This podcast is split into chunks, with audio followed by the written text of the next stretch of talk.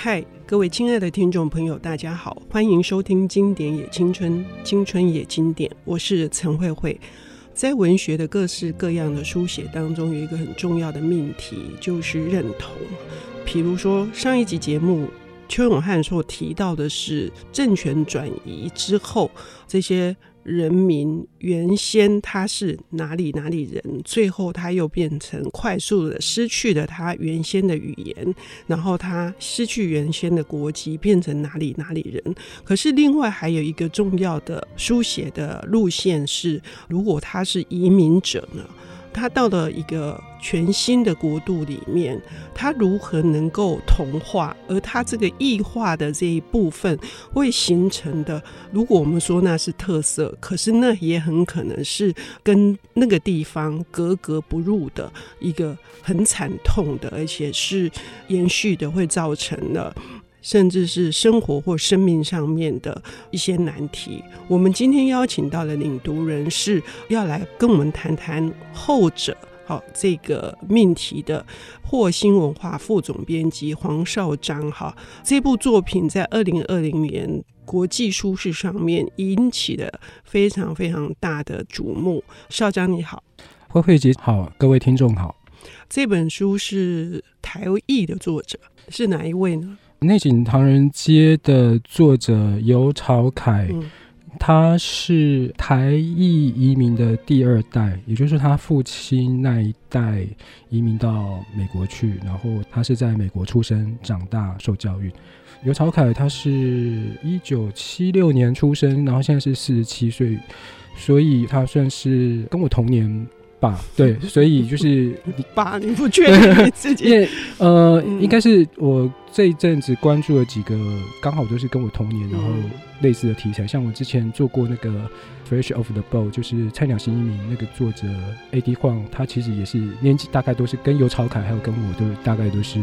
一九七零年代的年纪对出生，所以就是会有一种。共鸣感吧、嗯。然后他是第二代，嗯、那他这本书得了很多的奖。嗯，这是他的第四本小说。嗯，那他原先的经历是足以足够的养分去累积他这本书得到了美国国家图书奖，这可是了不得的一个奖。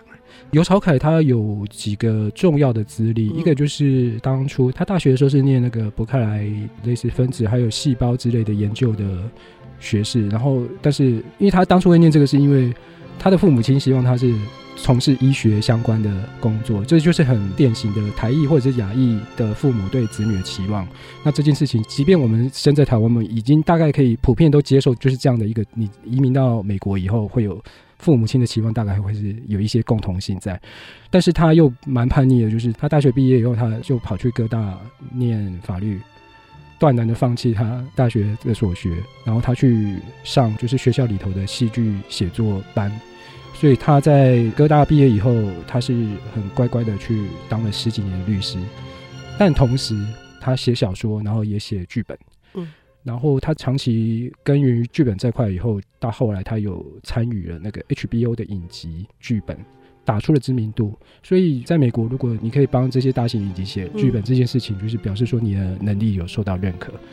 那这个小说是他的第四本小说，那里头就运用他自己的专长，一个他是法律系的专长，第二个就是说他是写剧本的专长。所以他这本小说有一个很特殊的地方，就是说，呃，这个故事的梗概是一个很典型的移民的家族史，所以它里头有三个最主要角色，一个就是。主角就是叙事者，然后再就是主角的父亲跟母亲，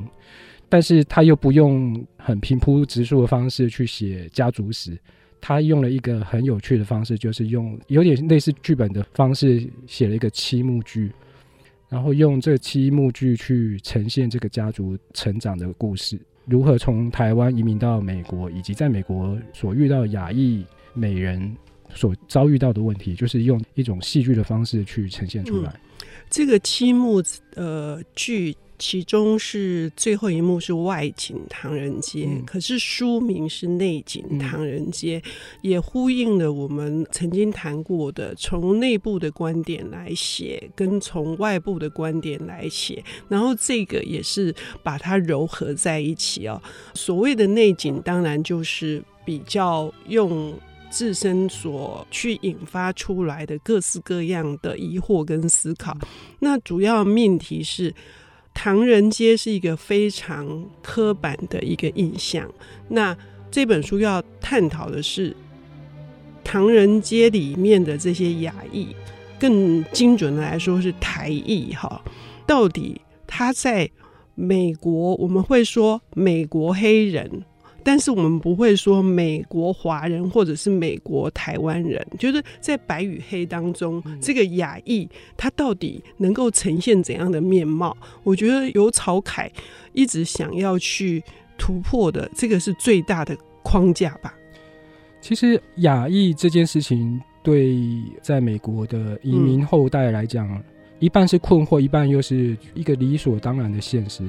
那所谓的困惑，就是说，你如果是台裔。你有可能会被误认为是中国人，于是你就可能会遇到说中国人滚回去。那台裔的人心里就会想说啊，我明明就是台裔的啊，或者是说一个中国人，然后会遇到一个可能是很仇恨日本的白人，就是会对你吆喝说你要为珍珠港事变负责啊。但是中国人心里就想说，我才是受害者好吗？所以就亚裔这件事情，对于白黑。这两个美国最主要族群来讲，他们是不可辨识的，就是它背后有一个隐含的，就是说它是没有特征的，然后又没有声音的族群。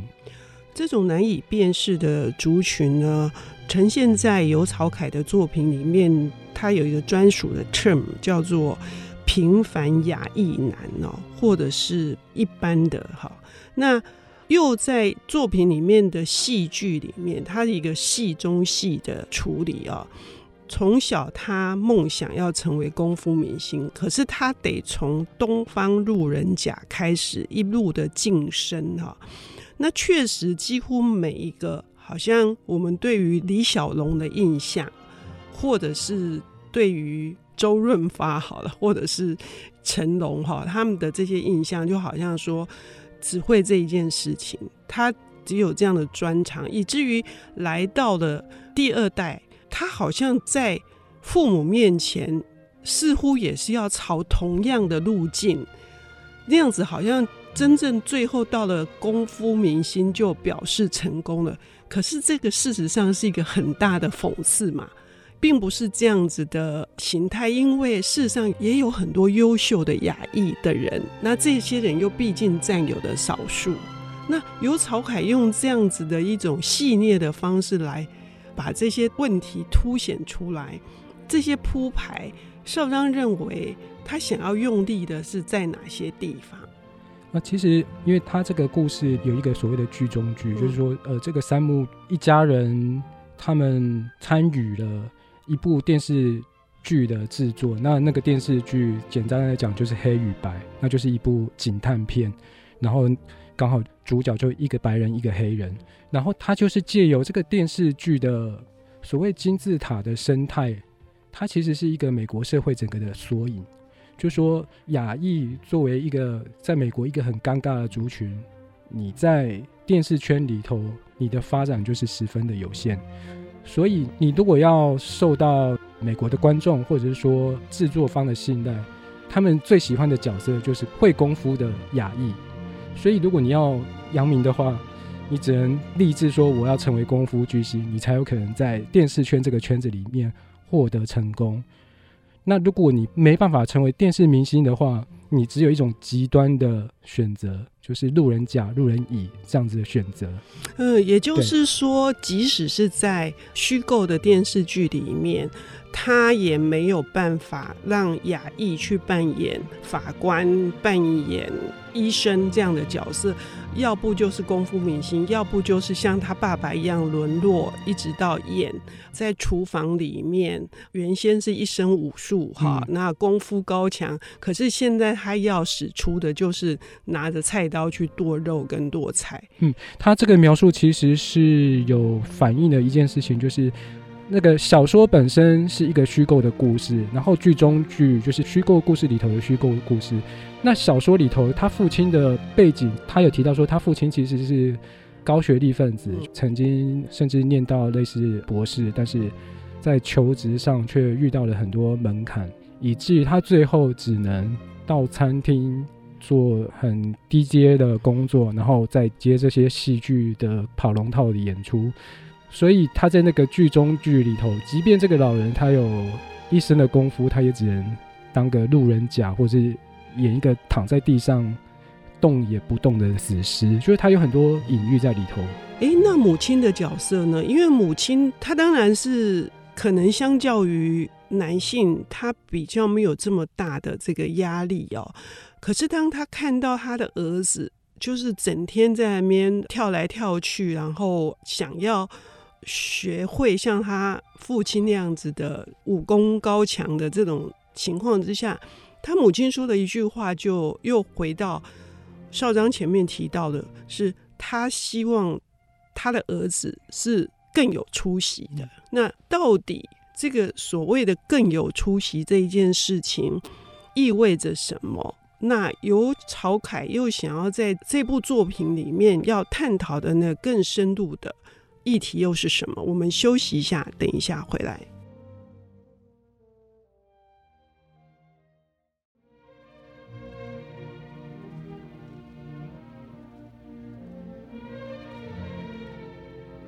欢迎回到《经典也青春》，青春也经典。我是陈慧慧。我们邀请到了领读人是霍新文化的副总编辑黄少章，为我们带来二零二零年获得美国国家图书奖的。巨力万钧的作品叫做《内景唐人街》，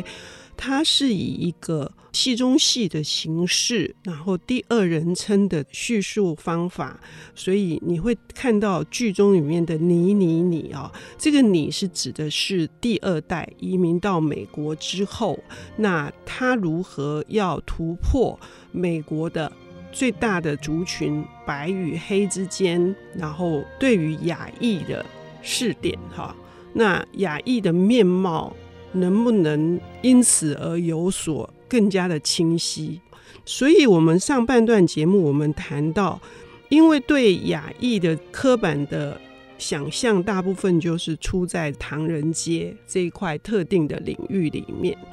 所以呢，主角的父亲呢，即使拥有高学历，但他最终呢，都只能。在担任低阶层的工作，同时在戏剧节目里面跑龙套，然后演出这个路人甲的这个角色。但母亲又希望这个儿子，就是这个主述者，他能够更有出息。可是他真的能够更有出息吗？这个儿子他最终选择的哪一条道路呢？在小说中，他母亲跟他儿子说要更有出息的时候，他是一个呃，处于一种带有一点哀怨吗？还是说，倒不是那种很严厉的要儿子一定要怎么样子做，而是有点像是看到儿子身上有父亲的影子，所以带有一种就是你不要再重蹈你爸爸的覆辙了，因为他爸爸年轻的时候也曾经一度。有有可能成为功夫明星，然后是慢慢的因为年纪渐长，然后那个整个机遇一直往下、往下、往下，然后每况愈下。所以他看到儿子，希望说儿子可以不要走他父亲的老路。但是这个儿子呢，偏偏在后面故事的发展，还是向往着成为功夫明星。然后在那个黑与白，就是警探办案的时候，他就是硬把自己插进去。他原本只是一个路人甲或是微不足道的角色。然后他把自己硬插进去那个戏剧里头，然后就是很主动的帮忙那对警探在唐人街办案。然后那那对警探就是感到很惊喜跟意外，就是说，诶，那如果在唐人街办案，好像有一个亚裔的人帮他们，会非常的有帮助。所以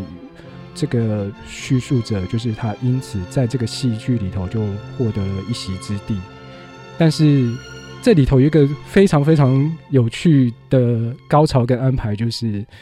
这个主角叫威利嘛，他就是在办案的过程，就是他带这个一黑一白的警察到那个当地的黑帮去要收集情报，所以他们就见了黑帮老大的面，然后要询问说某一个人的下落在哪。那那个黑帮老大就抵死不从，就是不想要配合警察，于是两方就发起了就是类似枪战以及争执，结果。因为这个威力，他自小就是功夫狂，所以他时常在锻炼他的功夫。结果他就在情急之下，他就使出一招很漂亮的前手翻，然后把黑帮的枪给踢掉。这个时候，原本就是一个在黑白警察眼里是一个不起眼的亚裔小子，结果就是眼睛为之一亮，就说：“哇，原来你有这么好的身手啊！”然后威利他自己也觉得说：“啊，我接下来在这个戏里头应该是会戏份应该会越来越重吧。”就他一不留神，他发现说：“哎，为什么他的那个身上有有伤口？原来是刚刚在枪战的时候他中弹了。”于是他就眼前一黑，然后就是昏倒了。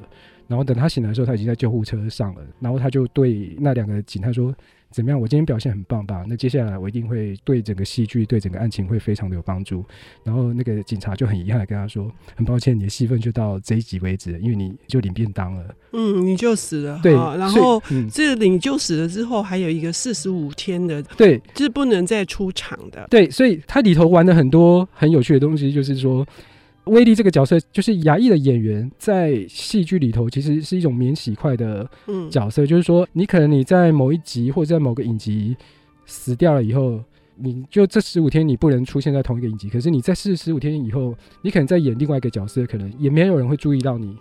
对，所以你又活得起来哦。尤超凯一直在强调说，这些亚裔的演员事实上是死了又活，活了又死。但是呢，不管你是死了活，活了又死，你永远都是在同一个好吧洗碗槽里面哈。如果他是免洗筷，他就是被扔的、被丢弃的那一方哈。可是这个第二代的这个主诉者你威利，他还是会认为他有机会，他甚至以为这个机会。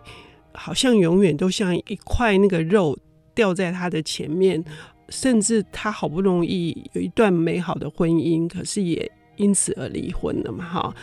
最终他觉醒了吗？最终他觉醒了吗？我觉得这个应该要 呃卖个关子，就是、嗯、就是亚裔在面对美国所谓我们讲有一种隐形的天花板，那到底？你会去突破它呢，还是说你就是默默的接受这件事情呢？但我们如果就是拉出来小说本身，我们来看就是亚裔现在的状态的话，其实跟游朝凯所描述的那个事实，其实已经有一些变化了。然后这些变化是像，譬如说我们刚刚提到说，以前的亚洲人可能只能演，要么就是。呃，死者或路人甲，要么你就成为功夫明星。但是现在有越来越多的角色是亚洲人演出，还是会有刻板印象存在。可是他的那个角色会是比较重要，比如说，嗯，医术高明的医生，有可能就是嗯印度人，嗯，不然就是东亚的脸孔，台湾人或中国人，或者说刚刚您提到说法官，其实就是很多比较专业的职业的角色，就是亚裔人去演出的时候。一方面接受度高，二方面他好像说服力也蛮高的，就是有类似像这样的转变。对，这里面也提到，嗯、也就是说，后来渐渐有的机会，也是这个主述者想要期待的机会。嗯、也许是五个主角里面，其中有一位就会配置着亚裔，嗯、可是他不是最重要的角色。那现实在目前有所改变，但游朝凯运用。这本书以这本书来呈现长久以来的，甚至有一幕很重要、很精彩的是运用他的专长的这个法庭的对决。哈、有一位失踪的师兄，曾经也是很可能是功夫巨星的，可是他却做了别的选择。那这个法庭对决，事实上最重要的，到底他胜诉还是败诉，是用。一个美国的移民史，在亚裔所经历过的各式各样的这个时代的苦难，哈，我觉得那个部分是非常非常的精彩的，哈。这本书之所以好看，在于它的形式之外，还有就是强烈的戏剧张力，嗯，以至于你是会不停的翻下去的。那我们刚刚所提出的这个各种的问题。都欢迎各位听众朋友来翻阅这一本，甚至是细读哈这一本《内景唐人街》。谢谢少章。